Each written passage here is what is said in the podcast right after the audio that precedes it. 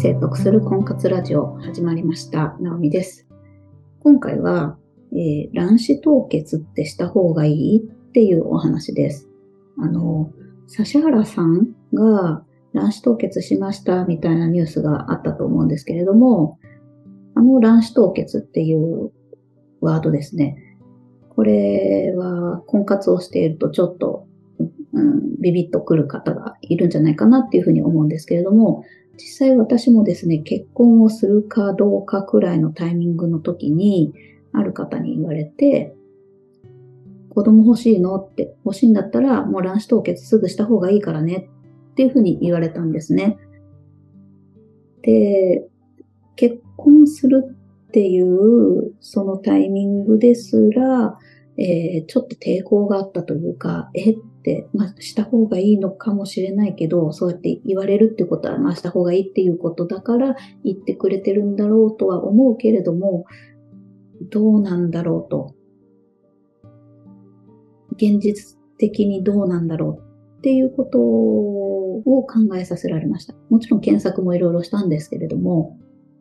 あの結論から言って卵子凍結はしなかったんですけれども、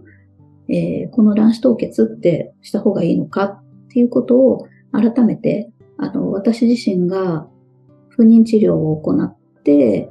で体外受精で、えー、妊娠をしたんですけれども、その経験も踏まえてですね、えー、現時点で、えー、卵子凍結ってどうなのかっていうことをお伝えできたらいいかなっていうふうに思っています。で、卵子凍結は何かっていうと、えー、女性の排卵が毎回、えー、毎月ありますよね。で、そこで、えー、卵子が毎回こう排出されてるんですけれども、この卵子っていうのは人生において個数があの限られているので、えー、年を取るごとにどんどんどんどんこう数が減っていくっていうことと、それから劣化をしていくっていう言われ方をします。あの、これは医師の先生からもよく言われるようなことなんですけど、じゃあ、劣化をするとどうなるかっていうと、流産率が高くなったりとか、えー、気形、子供の気形を、こう、助長してしまったりとか、まあ、悪影響があるっていうことなんですよね。で、あの、例えば、まあ、先天的な病気が発症する確率みたいなことも高くなるっていうふうにも、えー、数字も出ていることなので、よく言われるんですけれども、そういったことを、こう、懸念すると、え若い卵子の方が、こう、妊娠しやすかったりとか、質がいいと言われているため、その卵子を凍結しておいた方がいいんじゃないかっていうことなんですよね。妊娠が遅くなる可能性があるんであれば。ので、これは本当に可能性を広げることの手段の一つとしては、本当に有効な策だと思うんです。でそもそもは、こう、例えば癌治療とかをしなければいけないっていうんで、えー、卵子凍結をしておきたいとかっていう方とかが使っていたことらしいんですけれども、今って一般的にも卵子凍結っていう手段があるっていうことなので、これはあの、ちょっと調べたいなっていう方も多いんじゃないかなっていうふうには思います。でなんですけど、えー、卵子凍結じゃあ誰でも、あの、みんなした方がいいよねって、えー、一概に言えることではないかなというふうにも思っていて、実は心配されることもいろいろとあるんですよね。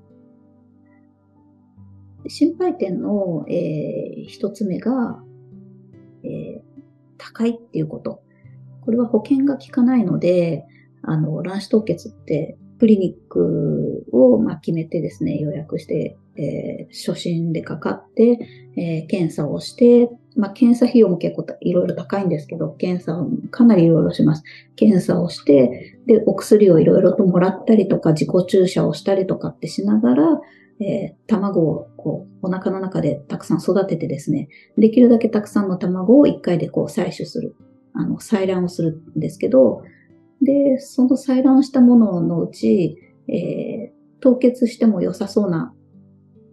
卵のみを、まあ、あの、選別して、それをこう凍結する。で、凍結したものは、まあ、1年更新になるのかな。あの、そのクリニックによって違うと思いますけど、更新料、こう、維持費がかかるっていうようなことで、えー、それら本当に全部ひっくるめて、それから、えー、卵子の質を高めるってことでもしかすると、病院からサプリをこう、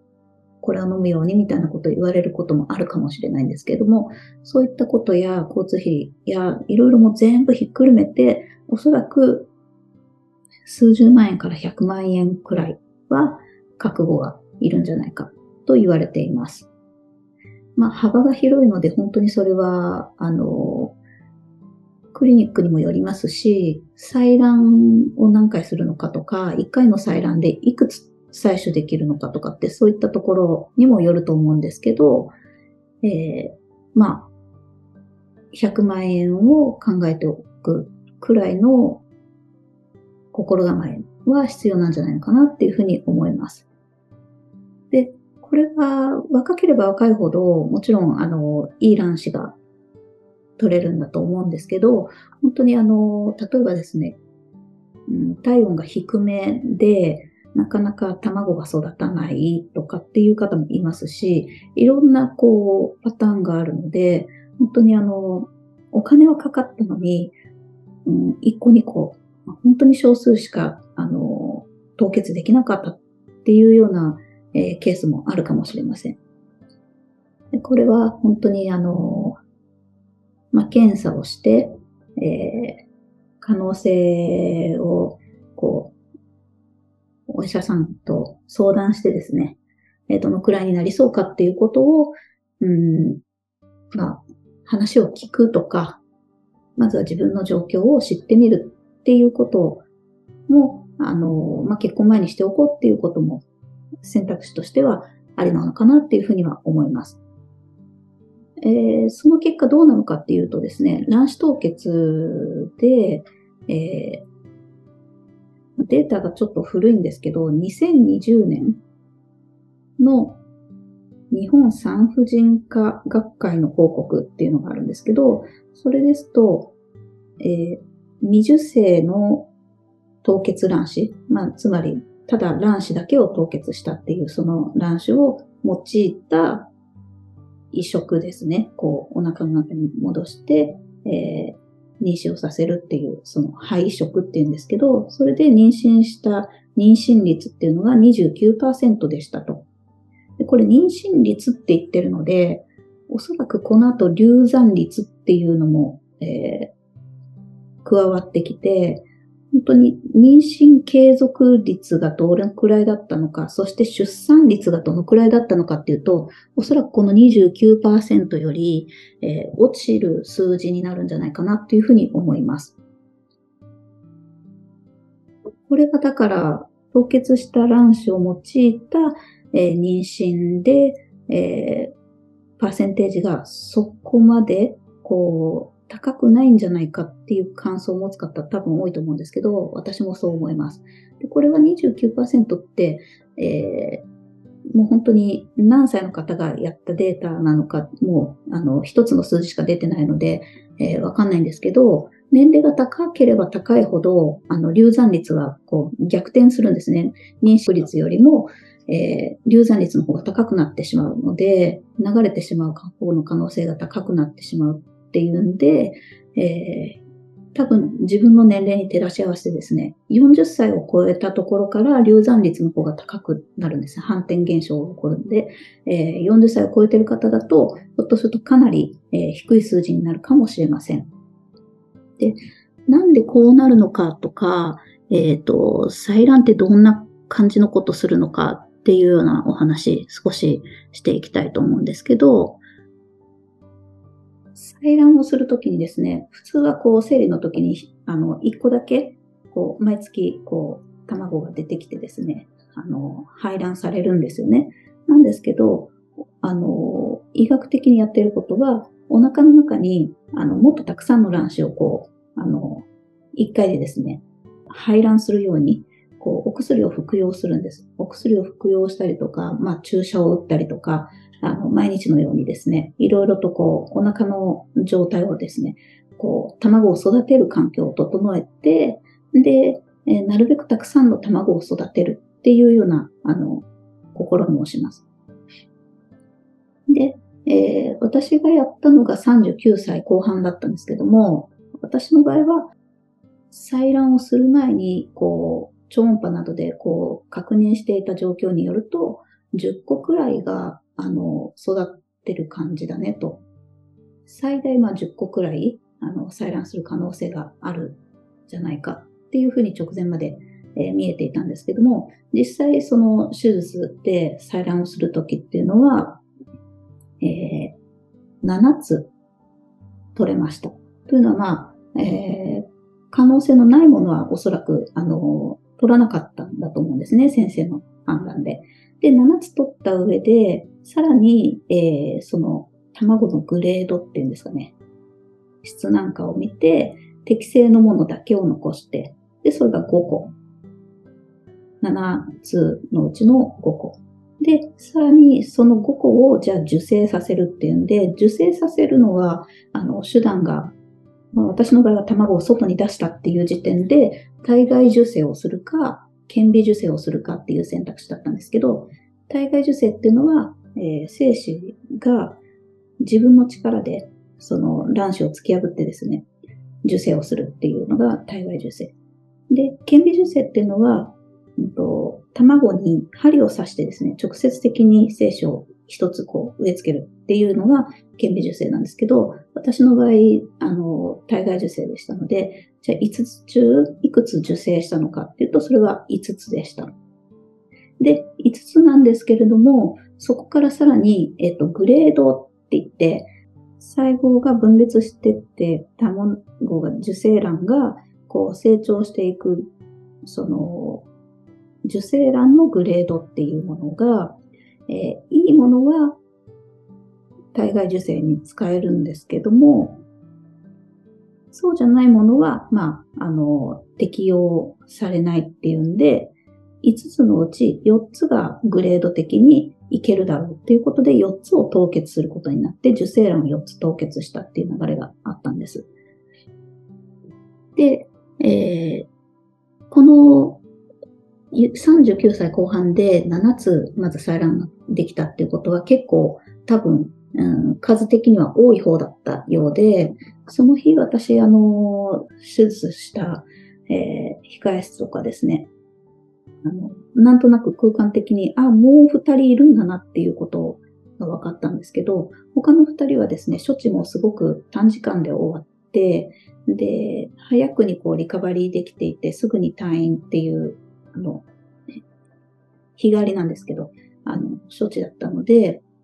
あ、なんか、個数によって違うんだなっていう感じだったんですけど、私の場合はですね、7つ取っていて、で、その間、こう、針をこうですね、お腹の中でこう、ぐぐりぐりというか、結構こう、あの、刺したりとか進めたりとかっていうことがあったので、あの、かなりの痛さがあって、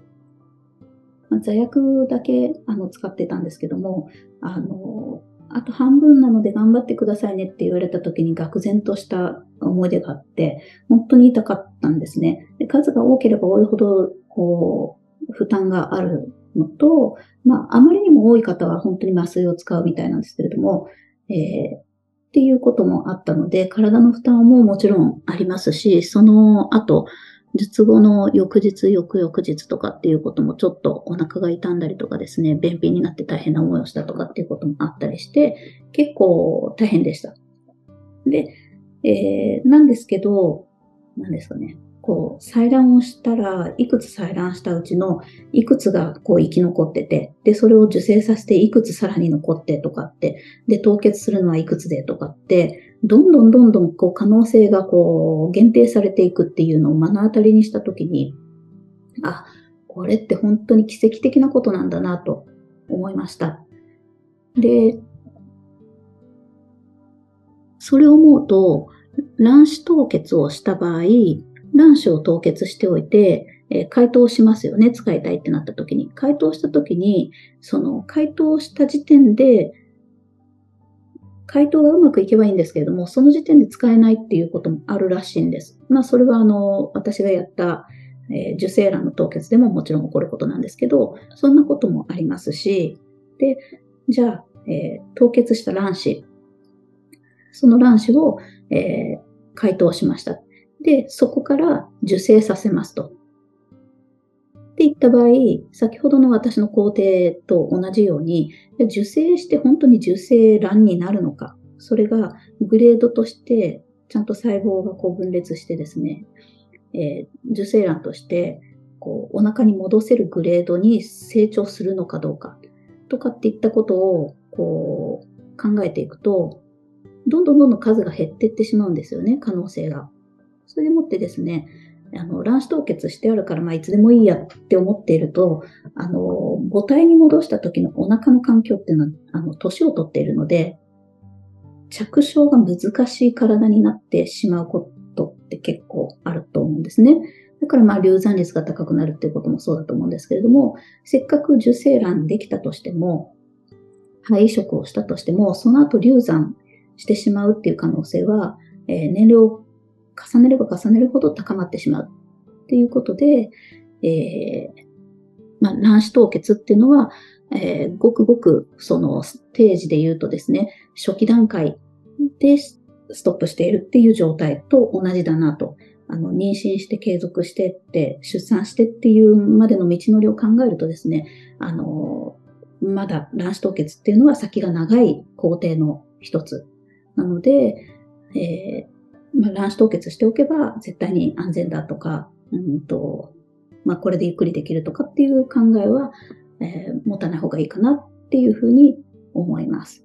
まあ、あの、卵子凍結で検索してですね、いろいろとこうデータを見ていくと、もっと最新のデータって増えていますし、医学は年々発達しているので、